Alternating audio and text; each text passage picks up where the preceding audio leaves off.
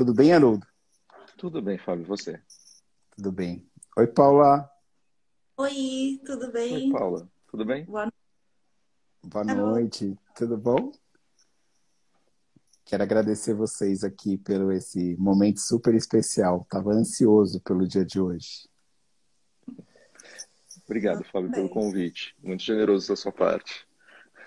Eu vou começar a live contando para vocês, apesar de vocês já saberem, né? Mas contando formalmente da onde veio a ideia dessa construção de, da casa além das paredes. Até porque tem pessoas novas aqui. E então eu vou contar um pouco é, de como isso começou. E aí a gente vai entrar. Aí eu vou pedir para vocês se apresentarem, tá bom? E a gente. Vocês se apresentam e a gente começa aqui. Em seguida eu vou pedir para Paula entrar com a. Aí eu fiquei, Paula, eu fiquei demais com aquela, com aquela pesquisa dos sonhos confinados, que eu, que eu quero que você conte sobre essa pesquisa para as pessoas que estão aqui, que é, é demais. Bom, o Reflexões sobre o Morar, ele veio, é... eu acho que tem tudo a ver com o papo de hoje, porque ele veio do momento da pandemia, onde todo mundo ficou trancado em casa, e eu defendo aí a hipótese de que as pessoas ficaram assustadas com o vírus, sim, todos nós ficamos, mas talvez as pessoas também ficaram assustadas por ficarem trancados em lugares tão comuns do seu, do seu cotidiano, do seu imaginário, e não se reconhecerem. Né? E, e aí, talvez, aí sim, não se reconhecerem simbolicamente nesses espaços.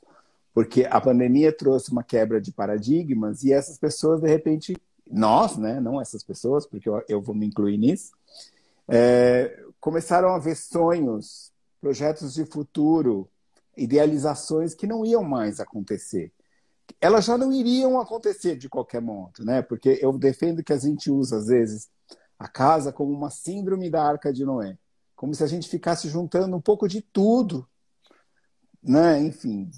Mas o dilúvio que veio, né, que foi a pandemia, ele foi um, um dilúvio ao contrário, né? Porque ele está pedindo para que a gente se desfaça das coisas, que é para gente que a gente passe a ter uma, uma outra visão do universo que está ao nosso lado e todo mundo passou a olhar mais para a casa. Né? Então é disso que nasceu Reflexões sobre Morar. Estamos aí no segundo ano, estou muito feliz. Quem está aqui pela primeira vez está tudo gravado em podcast pelo Spotify. Então é, tem, tem lives memoráveis, imperdíveis. E eu vou pedir para vocês se apresentarem. Vamos começar pela Paula. É, né, Paula? Quer contar um pouquinho sobre você, seu percurso? Uh, eu sou psicóloga, né? Sou analista junguiana e trabalho em clínica, trabalho também no ambulatório de especialidades uh, com famílias e atualmente a minha meu tema de, de mestrado é a casa e a pandemia, né? Ah, as transformações desse, do, do, do significado da casa durante é, a pandemia. Então, é isso. Que bom. Haroldo, vamos lá. Bom, eu também sou psicólogo, uh, também fiz direito num passado remoto distante. e eu sou eu tenho uma formação um pouquinho diferente da Paula. Eu sou psicodramatista e eu dialogo com Jung. É, sim, sim. Então eu trabalho com teatro, trabalho com teatro na clínica, na comunidade, no SUS, é, na vida. Adoro dramatizar e isso contribui muito para minha visão de mundo e de ser humano. Então eu acho muito bacana. E no mestrado eu não falei tanto sobre a casa, meu interesse sobre as artes é meio que em geral também. Então eu falo sobre a casa, falo sobre teatro, falo um pouco sobre desenho, e mais a reflexão sobre a casa vem vindo, especialmente na pandemia, que me convidou também a fazer isso. E daí vem a nossa ligação com o uhum. Fabinho, quando eu entrei em contato com ele, a gente bateu um papo. Aliás, que rolou. aliás, é, eu falei que não ia falar, que a Paula ia falar, mas eu vou falar um pouquinho. Um dos maiores presentes que a pandemia me trouxe foi conhecer pessoas que eu jamais conheceria é, de forma alguma, entendeu? E, e, e, tem sido muito prazeroso esses encontros é, com pares, né? Então, é, com pares é, que não teria sido de outra forma. Paula, você está ouvindo a gente? Como está? Acho que a Paula está com problema de conexão. Acho que ela travou. Quer começar por algum lugar, Fábio? Vou começar. Haroldo. Ah, ela caiu. Vou, vou, ela vai entrar de novo aqui. É, vamos lá.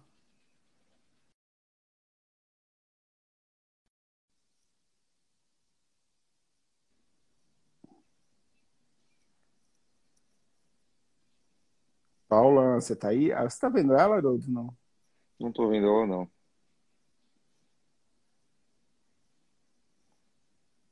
Acho que ela caiu mesmo. Ah, tá aqui. Ah, achei. Ah. Oi, Consegui. voltou? Então, o Paulo estava falando que um dos maiores prazeres que a pandemia me trouxe foi conhecer pares que eu jamais conheceria é, se não fosse por essa oportunidade digital. Eu vou tentar agora cortar as perguntas aqui, gente, porque senão a gente não vai enxergar os convidados, vou ficar, vou ficar mal na foto. É... Paula, enquanto eu estou aqui treinando como eu vou fazer isso, a Paula, é, quando eu estava conversando com a Paula sobre alinhando o nosso discurso aqui, que a gente ia conversar, é... a Paula trouxe o conteúdo sobre um livro chamado Sonhos Confinados, que, pelo que eu entendi, acabou de ser lançado, né, Paula? Porque é pós-pandemia. E, Paula, conta essa pesquisa, porque é ela que vai dar o, start dessa live. Uhum, tá certo.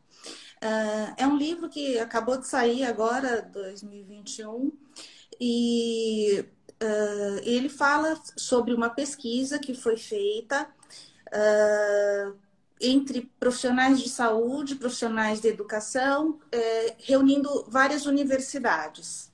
Né? E então foram coletados 900 sonhos e o objetivo da pesquisa era observar se os sonhos uh, ajudavam na elaboração desse momento de confinamento que ocorreu durante os primeiros meses da pandemia. Coletado esses sonhos e as associações referentes a eles, uh, todo esse conteúdo foi submetido a um software que contou o número de vezes que cada palavra aparecia uh, nesse, nesse conteúdo. E a palavra que mais apareceu foi casa. Né?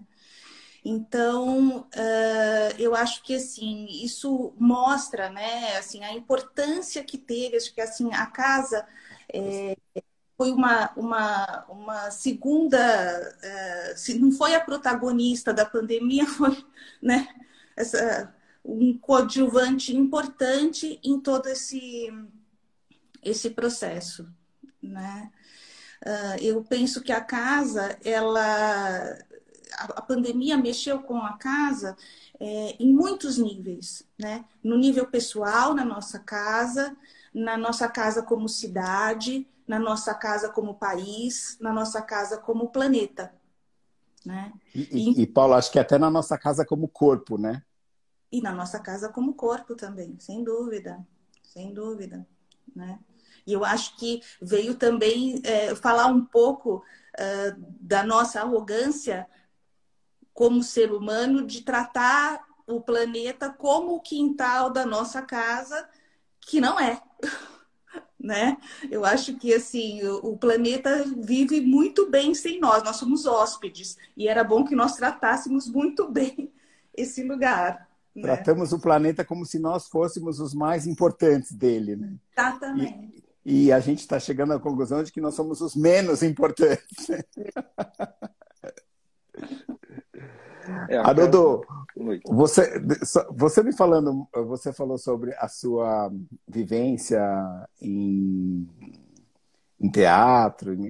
E na, no design de interiores existe uma crítica muito séria que as pessoas falam assim: ah, essa casa é um cenário.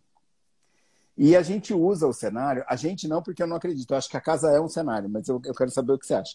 É, e a gente usa muito essa expressão, ficou muito comum para determinar algo falso, algo que eu quero aparentar, mas que não me não diz nada de mim.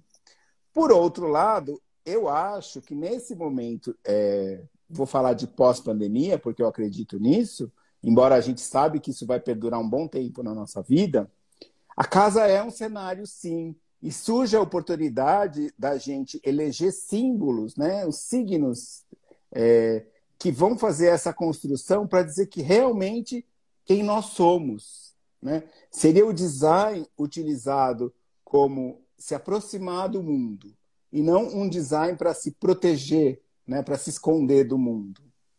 E a casa, você acha que a casa é um cenário? Então, eu acho que você fez o contraste muito feliz, assim, e não podia ter contextualizado melhor a questão, porque a gente pode ver a casa de muitos modos ela pode ser de um, vista de um aspecto puramente material, ou até funcional, vamos dizer assim, né? É, de que o que importa é o sofá que está na sala, que tem que estar tá lá para ver a TV, a cama que tem que estar tá no quarto para poder dormir, a luz que tem que acender, apagar, né? Mas se a gente vê ela de um aspecto puramente operativo, vamos dizer assim, a gente perde realmente o sentido que ela tem. E aí falar de uma casa simbólica é ver além disso, né? Porque a casa, ela pode ser uma casa viva. E para ser uma casa viva, a gente precisa atuar de um modo simbólico nela. A gente precisa ter algumas dimensões que estão além do material que compõe essa casa, né? Então Jung ele falava muito da questão do símbolo, né? E eu acho que a, a, ponte que a gente faz aqui, a gente faz até uma ponte com o Palasma, que é aquele arquiteto que eu adoro, que eu acho super bacana, os escritos dele, que fala da experiência arquitetônica e tal. Vale a pena ler os textos dele, né? O e André ele faz Palazzo? essa ponte. Ele, o, não, o Juhani Palasma. Ah, Juhani.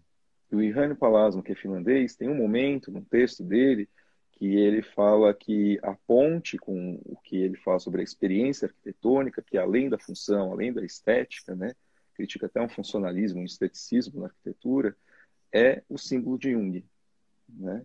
É a visão simbólica do Jung, né? O que, que eu acho que ele quis dizer nisso? Que eu, por favor, humildemente, Haroldo, acho que ele quis dizer nisso, né?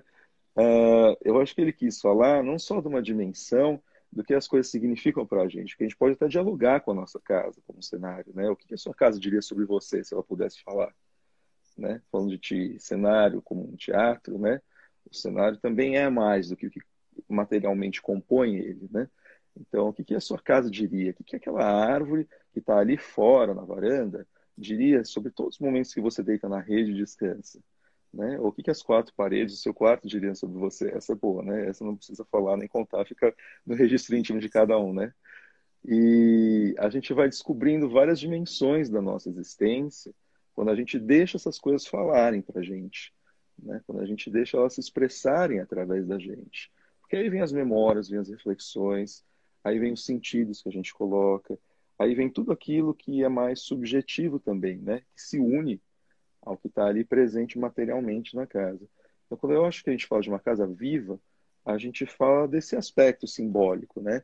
Que tem um futuro também. Que quando a gente projeta, né? A gente coloca para frente. A gente está imaginando algo que não existe. Né? E quando a gente imagina algo que não existe, a gente usa tudo aquilo que a gente tem de potencial para colocar ali dentro as partes que a gente quer para fazer funcionar a nossa vida. Né? Então, o que, que surgiu nessa pandemia? O home office dentro da casa, que a gente tinha relegado para fora, a gente trouxe para dentro de novo. O trabalho conquistou de novo o lugar que a gente mora. A gente tinha tirado aquilo, até como um aspecto de separação, talvez, a gente pode falar, entre a vida de trabalho e a vida íntima, até para ajudar a gente a conseguir lidar um pouco com essas pressões, sabe? E aí agora ele volta, mas como volta? No meio da sala, misturado a tudo o resto? Não, a galera quer um quartinho separado, né? Ou alguns realmente acharam um canto na sala, porque ali se sente bem, né? Então aí vai Você voltando que... de diversos modos, isso é simbólico. Você sabe naquele. E eu já vou chamar a Paula, porque a Paula escreveu um artigo muito interessante falando que nós viramos neomedievais. É isso, Paula, que você escreveu? Tipo, que a, a casa ficou, voltou a ser medieval quando trouxe o trabalho para dentro, quando trouxe o home office para dentro. Mas aquele um autor que eu adoro, que é o Witold Ribicizinski, eu tive que fazer muitas é, leituras para conseguir pronunciar esse nome. Ele fala. Esse nome. Quê? Só tem consoante esse nome. Não, o pior é que ele escreve tão bem e a, o livro dele é tão bom que a gente tem que decorar o nome dele, gente. O Itold Ribicizinski, ele fala que a casa era masculina, né? E que quando o trabalho sai de dentro da casa e vai para o ambiente externo, é aí que a casa começa a ficar no comando da mulher e a isso, né? De, de... E aí eu fico imaginando, será que esse masculino, quando você, quando a gente fala do home office é, e da, e da casa neomedieval, né? Será que esse masculino está retornando? Será que ele foi a gente precisou elaborar essa sociedade patriarcal lá fora, levar todas as bordoadas do mundo e agora a gente está vindo com isso introjetando nesse feminino que é a casa. O que você acha, Paula? Muita elaboração minha? Não, acho que sim. Né? É, de fato, essa questão da, na, da casa, quando, quando a gente pensa é, é, na Idade Média, é, tudo acontecia dentro da casa. As pessoas trabalhavam, os aprendizes moravam dentro da casa, é, eram poucos móveis e as pessoas utilizavam assim dormia na sala, depois punha a mesa, trabalhava. Então, assim, as coisas aconteciam no mesmo lugar, né? Foi com a Revolução Industrial que a casa e o trabalho, eles efetivamente se separam, né? E você sabe que, segundo o, o, o professor da FAO, Nabil Bundu, que ele escreveu um artigo na, na Folha de São Paulo recentemente, ele disse que, assim, que a vida pós-pandemia é a maior transformação uh, dos espaços arquitetônicos da casa desde a Revolução Industrial, né? Por quê?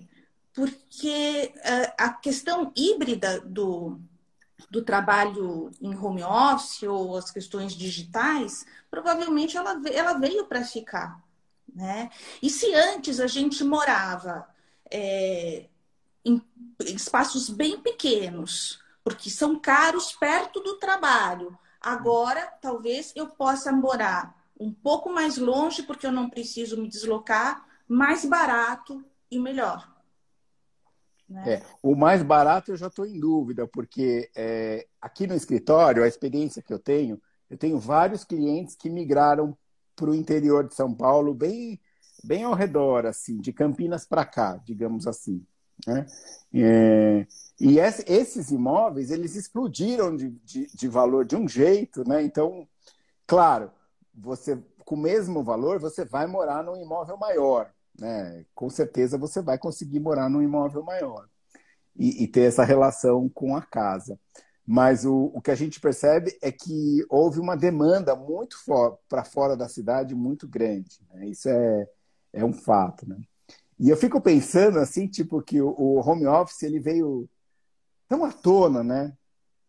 E eu fiquei outro dia perguntando, mas e o home cozinha, home kitchen, e o home bedroom, e o home. Porque tudo tudo está se remodelando, né? Eu percebo as pessoas muito mais preocupadas por elas ficarem mais tempo em casa, muito mais preocupadas em investir, em mudar é, questões de conforto, né? em mudar questões visuais. E aí eu queria perguntar para vocês o seguinte, né? O signo, ele tem esse poder de, de trazer essa cura para casa, né? Essa cura inconsciente, ele tem ele se comunica, ele para quem, né, o signo tem essa comunicação com o inconsciente, ele traz essa possibilidade. Oi? Sim. O símbolo, desculpa. O sim é o símbolo. O símbolo, ele traz essa comunicação com o inconsciente, né? E esse retorno, né? Ele, ele, através das nossas escolhas, com o tempo, é, isso pode é, causar uma mudança é, é interna em nós, né? Física mesmo. Eu acho que sim. Inclusive, assim, eu, eu entendo, por exemplo, que o, o teu trabalho, por exemplo, como designer de interiores, ele é, ele é muito importante nesse sentido, porque toda mudança é uma oportunidade. Oh. Né? Então, exemplo, quando a gente muda um móvel de lugar em casa, a gente pode mudar só né, de um lugar para o outro, muda a nossa referência. E um ponto de vista é uma vista de um ponto. Quando eu mudo um jeito de olhar, eu mudei primeiro fora, mas isso também acontece dentro. Porque eu faço outros caminhos, porque eu olho por, por outra perspectiva, né? Então, assim, tem situações que a gente muda na casa e que a casa eh, conta isso para nós, né? Uh, a casa como símbolo é uma casa que veicula para mim algo que eu desconheço a respeito de mim mesmo, né? Então, assim, só dar um, um, um, exemplo, tem o, o, o, Colin Elar, ele é um neuropsicólogo uh, que escreve muito sobre essa questão da moradia e do morar. E, e aí ele conta num dos livros dele, que chama Psicogeografia, uh, que um, um cara vai ele, ele tem um impulso de comprar uma casa que ele viu uma vez só. Vai lá, pá, compra a casa. Quando ele vai olhar melhor essa casa, uh, a casa lembrava muito uma casa de infância dele, aonde ele não tinha passado bons momentos. E aí ele se empenha numa reforma maluca para descaracterizar a casa. Então, assim, é, essa, essa é uma casa como símbolo, né? Ela trazia para ele algo que talvez ele precisasse de fato olhar, né? Ou se não, por exemplo, também isso é uma coisa comum. É, casais que estão com uma certa é, dificuldade no casamento tal, e aí a reforma da casa é a tentativa derradeira né, de fazer uma transformação e muitas vezes o que precisa ser reformado é a vida. Então, a, casa é um símbolo daquilo que precisa ser olhado, enfim. Eu tenho uma experiência muito marcante de que é mexer na cozinha é muito problemático. Mexer na cozinha das pessoas é extremamente problemático. E eu tenho casos de, de pessoas que é, pedem perderam o controle, né? ficaram extremamente alterados, porque quando chegou o dia de realmente quebrar a cozinha, eles ficaram alterados, assim, é, bem exaltados, e preferiram parar o processo, né? E aí a gente vem com esse, com esse símbolo da, da, da cozinha como lugar da transmutação, da criação, é, dos afetos, né? Esse lugar muito de atividade dentro da casa e como mexer naquilo iria impactar numa mudança de comportamento. Né? Numa, muito sério, muito. Então eu tenho. E eu tenho uma experiência minha que durante a pandemia eu tive a sorte, o privilégio de construir a minha casa. E eu falo que eu, eu falo que eu passei pela maldição dos clientes. Tudo que já me xingaram. Passou na pele agora. Passei na pele. E o sonho da minha vida era morar numa casa bruta de concreto. Tanto é que vocês estão vendo aqui atrás, as paredes são de bloco de concreto. E é tudo, é puro concreto. Né?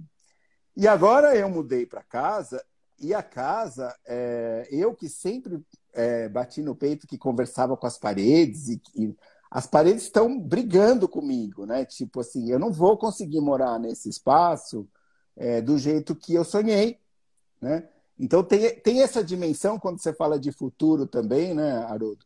De você se permitir é, que, a, que, a, experiência mude o rumo das coisas, né? Sim, eu e... acho muito bacana você mencionar isso, porque na verdade a gente fala de uma coisa que é o processo criativo, né? Então, como que acontece esse processo criativo? O Palasmo ele fala, ele critica muito essa coisa da casa de revista, né? Então a gente acha que a gente vai ser feliz quando tiver a mesma casa que está na revista aquela que às vezes tem um pilar no meio da mesa que prejudica completamente cada um olhar direto para o outro, que não funciona, que não é própria para viver, mas que está na revista, né?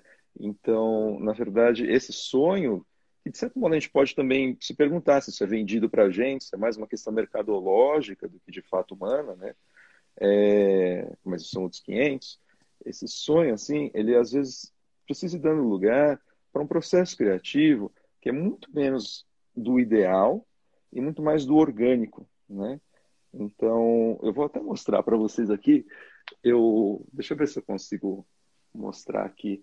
Eu coloquei uma banquetinha aqui em casa, que é uma banquetinha vietnamita no cantinho entre o quarto e o banheiro. Né? Não tem nada ainda aqui, mas vai ter, né?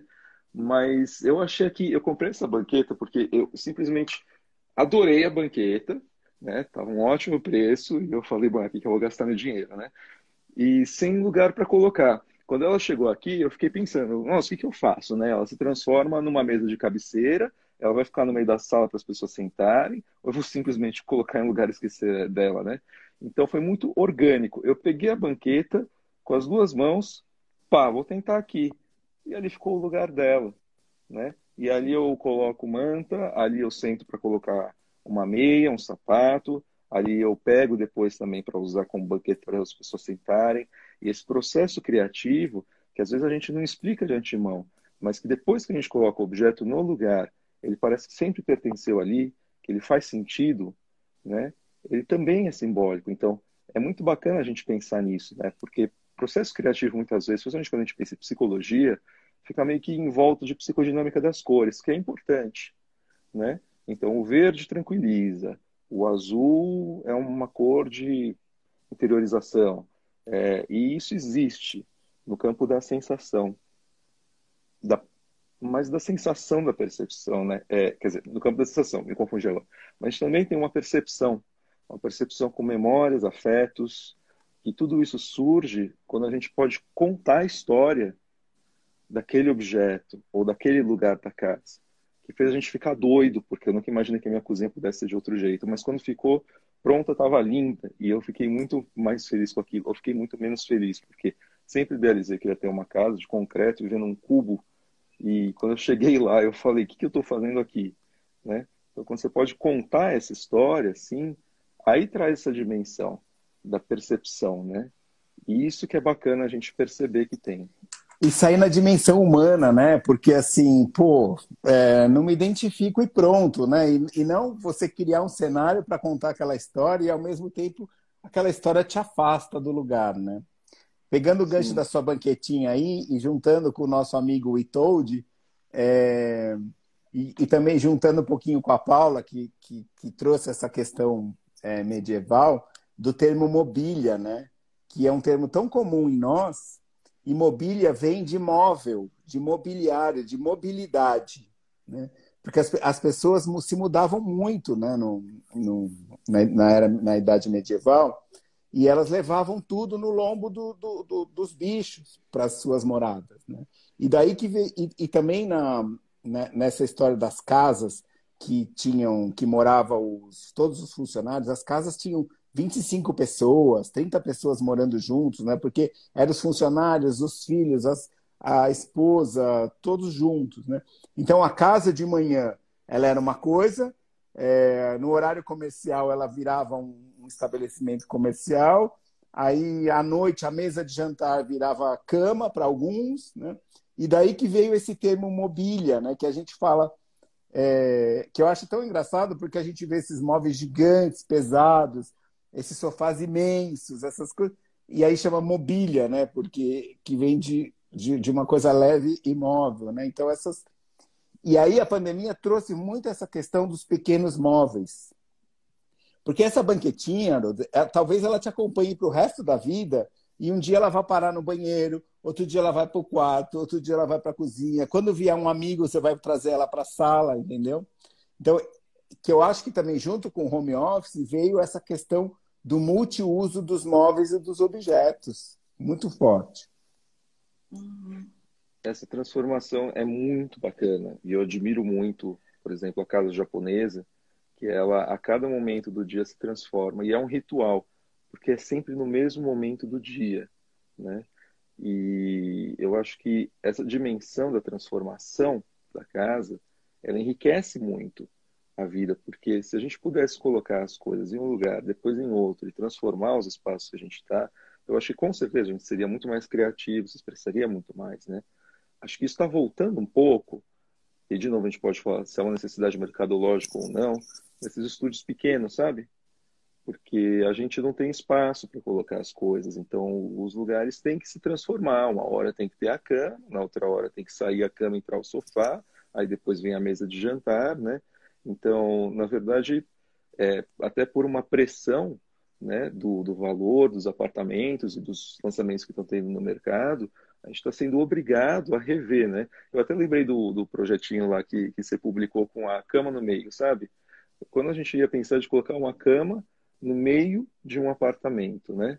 É, não é uma necessidade, não é absolutamente uma necessidade. Mas quando você coloca a cama ali, parece, muito, parece um sentido muito grande. Né? Toca uma, uma humanidade, tra traz uma faísca de uma criatividade ali, de uma inovação, né? que a gente está buscando também. E acho que essa dimensão do que a gente busca na arquitetura, né?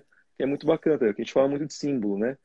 Mas a gente pode falar também de dinâmica dentro da arquitetura quais são as dinâmicas dessas casas pequenas, né? E tem um trabalho bacana que eu esqueci o nome, mas eu juro que eu te passo, que é de um rapaz que ele viu os jovens que moram em apartamentos pequenos e ele percebeu que era uma dinâmica de ir para fora para conquistar a vida e lutar pelas coisas e depois ir para dentro e se refugiar dentro do apartamento.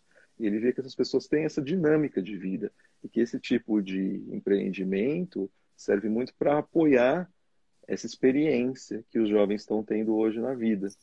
Então, a gente pode pensar também na casa em termos de dinâmica. O que, que eu busco quando eu busco um apartamento mais perto da natureza? Né? O que, que eu busco quando eu busco paredes de concreto? Né? O que, que elas falam para mim? Né? Então, a gente pode pensar nesse, nesse sentido da dinâmica também, que é muito legal.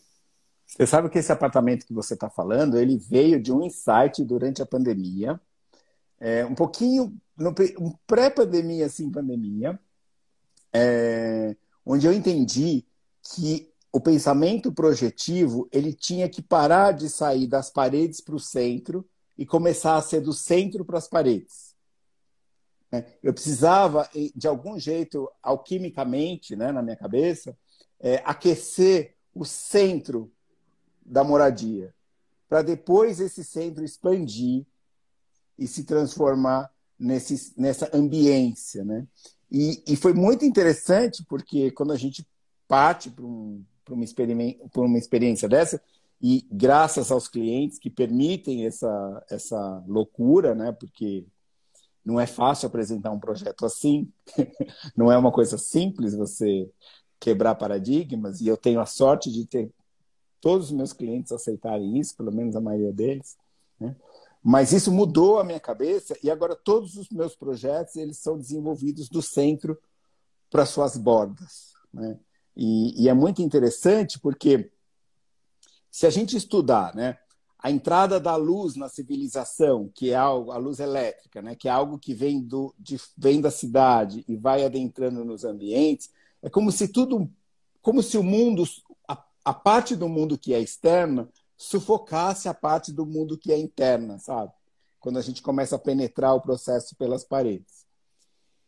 E, no entanto, o que eu quis nesse projeto, e em, vários outros que estão saindo, é, é provocar o fogo da casa, sabe? É trazer a potência da casa para o centro e fazer com que ela se expanda para o seu entorno.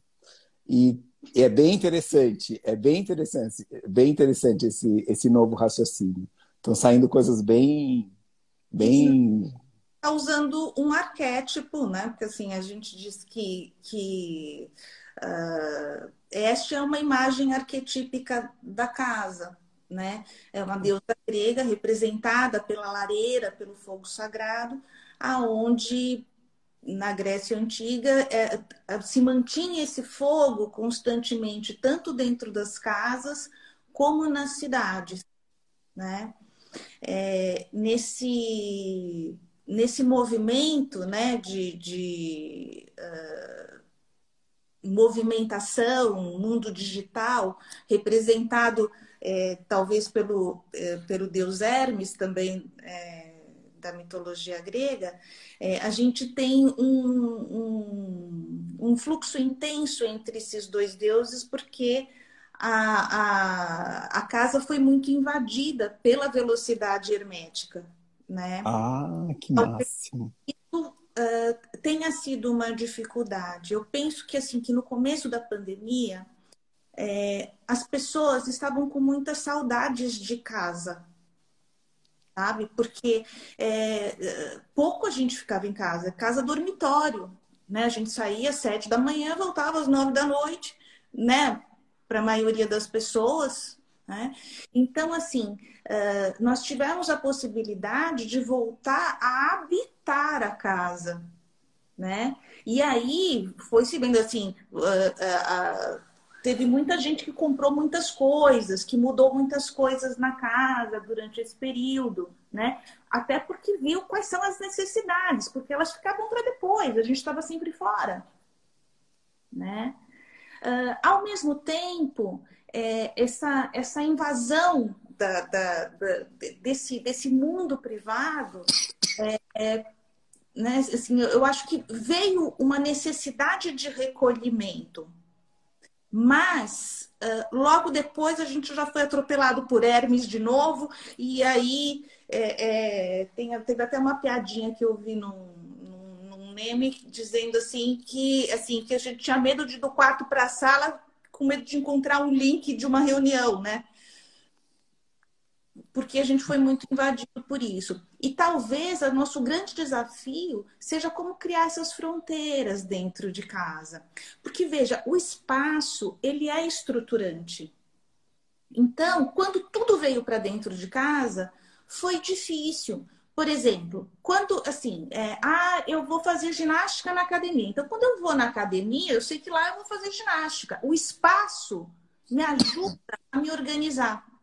Quando eu tenho tudo dentro de casa, quem delimita isso sou eu internamente, não é o espaço. Né? Nós temos a, a, a, Na verdade, assim, a gente valoriza muito o tempo em detrimento do espaço. Por exemplo, a gente costuma dizer assim: nossa, mas quando que foi que isso aconteceu? Né? Dificilmente a gente pergunta, mas aonde isso aconteceu? Uhum. Em que lugar que isso uh, se passou? Né? Quando, na verdade, o espaço estrutura os nossos movimentos, porque nós somos diferentes em lugares diferentes. Os espaços evocam. Você sabe, tem um, tem um livro é, de uma analista junguiana chamado Lucy Huskinson. É, e ela uma coisa muito interessante. Ela diz assim que a arquitetura ela deve ser evocativa. Né? Os lugares funcionais demais, eles uh, deixam as, é como se tudo fosse muito previsível. E uma arquitetura que evoca, que te faz ir além dos tijolos, também pode te levar a outros lugares dentro de você. Né? Então, por exemplo, uma, uma, uma, arquitetura que eu, eu gosto, por exemplo, é o, o, o Gaudí, o Antônio Gaudí, ele tem uma arquitetura, assim, considerada kit, né, por, por muitos, muitas pessoas e tal. Mas, assim, aqueles tetos ondulados que ele faz, ninguém, vai, ninguém fica entediado numa casa dele, né? Então, é, é, eu acho que é isso. Tem lugares, por exemplo, que às vezes eu fico pensando, nossa, eu queria morar aqui um ano e ver o que, que aconteceria comigo depois desse tempo porque eu acho que esses espaços diferentes podem trazer espaços dentro de mim que antes não, não eram explorados. Né? Gente, eu estava lendo que se o inconsciente fosse uma casa, o Freud teria entrado só no porão.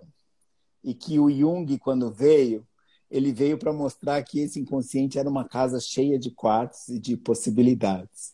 Vocês concordam um pouco com isso, não? Posso falar, Haroldo? Olha, eu, tá bom. Eu, seguinte, o Freud usou muito a metáfora da arquitetura também. Né? Então, por exemplo, tem cartas que ele escreveu para o Flis, o amigo dele, falando, tem, um, tem uma das cartas ele se refere à arquitetura da histeria, é, falando sobre uhum. É, a, a, fortificação das cidades e as defesas é, psíquicas da histeria. Né? Tem um outro texto dele que chama. É, ai, como que chama? Resistência e repressão, aonde ele faz também uma metáfora do, do é, como se o inconsciente e o consciente estivessem dentro de salas e os conteúdos fossem passando é, de uma sala para outra. E também um texto muito mais conhecido do Freud, que é o Mal-Estar da Civilização, aonde ele faz também uma analogia entre é, a cidade de Roma, né, o trabalho arqueológico da cidade de Roma e uh, o trabalho com os sedimentos da cultura dentro da psique. Né? Mas, assim, acho que o que o Jung é, é, traz de, de, de, de novo nessa leitura é que, assim, esses sedimentos ele vai chamar de inconsciente coletivo. Né? Esses sedimentos antigos, né? Uh, e, e esses sedimentos, eles não só ficam lá, eles são ativos, né? Eles, eles uh, quando... Que são os, esses sedimentos são os símbolos? Esses sedimentos são... Esses sedimentos são os símbolos, ele, ele são os arquétipos, não? Arquétipos, né? O, o símbolo é a forma através da qual o arquétipo vai se apresentar à consciência. O arquétipo em si é uma disposição. Então, ele precisa se vestir de cultura para poder se apresentar à consciência. Né? Ah, que lindo. Por isso que eu estava falando com você agora, Fábio, as casas elas são circunstanciais, né? Então, quer dizer, não existe uma casa eterna. Quando a gente fala a casa, parece que é uma coisa que sempre existiu, sempre vai existir, que não muda a forma e que é aquilo e pronto, né? Mas as casas, ao longo da cultura, ao longo da história, é, em diferentes culturas, e para diferentes pessoas são coisas diferentes, né? E isso é uma dimensão que a gente precisa ter também para não ficar tão preso numa ideia de uma casa que, que funciona para tudo ou que significa a mesma coisa para todo mundo, né? É, é, muito pobre a gente não ter uma casa que não tem um espaço que a gente reconhece como nossa, que lugar gostoso, né? é, mas seja linda, ou talvez seja muito cara, ou talvez esteja num local muito privilegiado, né? porque o contexto das coisas importa né? nesse momento, para a gente poder criar uma sensação de que a gente pertence para esse lugar. Né? Então, às vezes, muito mais vale falar daquela parede que a gente pintou, ou tem aquelas coisas em família americana, né? que vai medindo a altura dos filhos conforme vai crescendo, né? e aí fica aquilo na porta da casa, assim. Isso é simbólico também, né, do crescimento daquela família e da história que ela passou ali dentro. Né? Deve ser bacana. Sabe que você estava falando, vocês estavam falando da casa como cenário, né? E, e eu estava pensando aqui. Vocês já assistiram aquela animação Up Altas Aventuras? Não, não assisti. Nossa, não. eu tô cheio de referências aqui. Up, Altas é. Porque Prepara atra... para chorar nos primeiros 10 minutos, viu? Oi? Prepara para chorar nos primeiros 10 ah, é? minutos, é? porque eu é sempre é bom, choro então. nos primeiros 10 minutos. Através da arte, é lindo. Vê um pouco dessa questão da casa simbólica, né? E, e, e o, o Up Altas Aventuras é uma animação que conta a história é, de um velhinho que perde a esposa depois de ter vivido toda uma vida tendo como cenário uma casa. Ai, sei. Cenário da vida. demais. Né?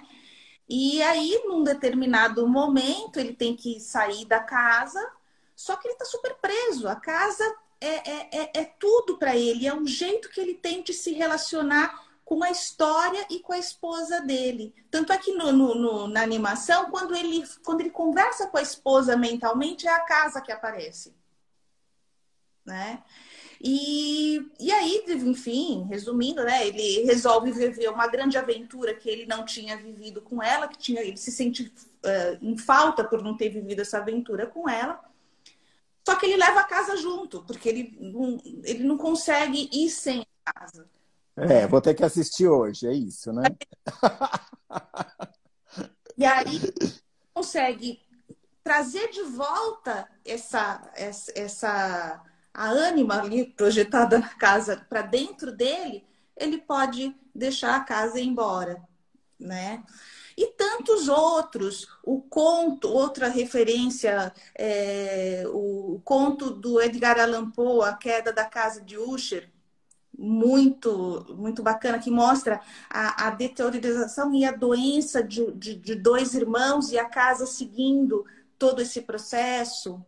A Casa Tomada, do, do, do Cotazar, também é um conto muito interessante, né? E um filme que eu, assim, assisti a... Não é de agora, mas eu assisti há pouco tempo o filme, que é o Aquários, do Kleber Mendonça Filho. Vocês assistiram esse filme? Sim, é lindo, é lindo. Incrível. Então, que, assim, o, o, filme tem uma crítica à arquitetura predatória do, do né, do, do, dos tempos de hoje, mas a casa, pra, a casa dela, né, que é um apartamento no caso, né, mas é um símbolo de resistência dela, né? É. Então, é, é, são, são lugares onde a gente consegue é, ver ou, ou, exemplificar um pouco esse processo. Né? Não, e também eu acho que assim, né? É, a gente está passando por um momento dito tão criativo, né? E, e, sim, né? Assim, a gente olha e a gente. Todos nós estamos sendo encurralados, né? Eu falo que está todo mundo no funil é, virando linguiça, né? Então a gente está. Tá, tá, tá, estamos sendo muito encurralados e essa criatividade ela vai aflorar e eu quero acreditar que nós viveremos momentos bem interessantes muito rapidamente. Mas de algum jeito, a tecnologia ela tem funcionado é, como uma pasteurização, né? No caso da arquitetura e da casa, eu consigo ver casas que elas poderiam casas semelhantes que estão no Brasil, que estão no México, que estão em outros países, né? Então, é, ao mesmo tempo que a gente está falando de um momento criativo e de uma pungência, né, de, dessa conexão do símbolo, de conexão com a vida mesmo, o símbolo como conexão com a vida, a gente está vendo uma pasteurização, né, uma bana... Eu falo que está tudo virando iFood, né? Tudo virou é, igual, né? Eu até estava conversando isso com a Paula. E, essa, e a importância dos, dos símbolos nesse sentido de tudo bem, vai, você pode morar numa casa que, que seja igual a qualquer lugar do mundo, né? A gente vai passar por esse processo, a gente tem que entender que ele existe. Mas quando eu estiver nesta casa, né, a minha interação com esse espaço pode ser diferente. Né? Eu posso trazer uma, uma peculiaridade que torne esse espaço um lar e deixe de ser esse lugar hermético, né? porque você olha, são todas muito iguais. Né? ficam, elas são até sufocantes, né? Porque muito concreto, muita madeira, é, enfim. E, e, a gente é, sente uma falta de humano, né? Ela é linda de se ver. A, gente vê cenário, é, casas lindas de, de, de, serem fotografadas, né? Mas eu não me conformo de estar vendo um apartamento na França igual um apartamento no Brasil, igual um apartamento, entendeu? É, e, e acho que é isso, né? Essa, esse confinamento que a gente está passando, ele está nos questionando, né? Ele está nos perguntando quem nós somos. E aí eu diria que o grande símbolo da casa hoje, ela está nos questionando sobre a nossa responsabilidade, né? É conosco, né? É como, se, é como se a gente estivesse a todo momento interiorizando, interiorizando, interiorizando. Posso comentar, Paulo? que tocou na tecnologia. E o, o que é um alemão, ele tem um texto que eu acho muito legal, que eu acho que a gente deveria ler no ensino médio. Chama Precisamos Salvar a Bomba Atômica. E ele começa o texto falando: Precisamos salvar a bomba atômica, porque ela está perdendo sentido. Né? E a partir do momento que você usa uma tecnologia que pode ser usada para salvar vidas e para muitas coisas, para jogar numa cidade como Hiroshima e destruir um monte de civis. Então isso perde humanidade e a gente está se distanciando daquilo que nos torna humanos pela tecnologia, né? Então eu acho que tem muitas camadas dentro do que você falou assim. Primeiro tem uma responsabilidade da gente em relação a essa evolução tecnológica mesmo, né? que a gente substitui um pouco pelas próprias relações humanas. Quando a gente está no celular, assim, e conhece um monte de gente, tem um monte de contatinho ali no celular, mas nenhuma conexão real, né? É, esse tipo de reflexão hoje é muito importante para a gente, de como a gente usa a tecnologia. Né? Acho que outra camada que tem no que você fala também é a questão da casa de revista mesmo, né? De, que, de como a gente vai ser feliz nas coisas. Se é de fato com uma casa completamente estética ou se é com uma casa que funciona para a gente, que vai nos dar experiências que são importantes, né? E que vão ter sentido para a gente. E acho que quando a gente toca nessa questão da responsabilidade, aparece na casa que a casa é um símbolo de si mesmo, a responsabilidade é um dos aspectos de si mesmo. E quanto mais consciência a gente tem das coisas, mais responsabilidade a gente tem sobre elas. Então, é um momento de ampliar a consciência sobre todos esses assuntos, sobre o meio ambiente, né? sobre a sociedade, sobre a tecnologia. E acho que a casa ela pode ser um veículo de expressão ah, dessas questões. É. Se a gente for pensar, o lugar que a gente mora também expressa a nossa relação com o mundo. A arquitetura tem esse. A arquitetura, como um geral, não só da casa, como de todas as nossas construções, tem um modo de expressar nossa relação com o mundo e como a gente se coloca nele. Né? Eu acho muito bacana quando o Marcelo Rosenbaum vai ali na, na, na vila e ele faz uma construção coletiva, porque isso expressa uma visão humana. Né? Ou então quando o pessoal do teto vai lá e vai fazer junto com, com a galera da comunidade e as casas que eles vão morar, né? É, isso expressa uma condição humana também, né? que é o que de fato a gente está buscando, porque a gente não está mais buscando viver debaixo de concreto, né? a gente está buscando ver um lugar com qual a gente sente que pertence. Né? Enfim, falei demais. Gente, a gente está chegando, vai cair. Eu tenho que dar tchau para vocês que antes que caia. É, adorei, quero agradecer muito o tempo de vocês, foi muito rico, foi muito gratificante. É, quero agradecer todo mundo que teve, que esteve conosco e essa live vai ficar gravada, né, no, Spotify, vocês vão poder assistir. E muito obrigado, muito obrigado mesmo, tá bom? Eu agradeço muito também o convite e a oportunidade de estar aqui com vocês hoje. Também agradeço. Adoro esses papos e que eles ocorram com mais frequência na vida. Tá bom. Obrigado, Haroldo, por você ter entrado em contato e que se não fosse o, o poder de um direct, né? Poder de um direct de um na direct. vida de três pessoas. tá. Obrigado, gente. Muito obrigado, viu? Até mais. Tchau, tchau. Tchau, gente. Obrigado, viu? Tchau, Fábio. Tchau.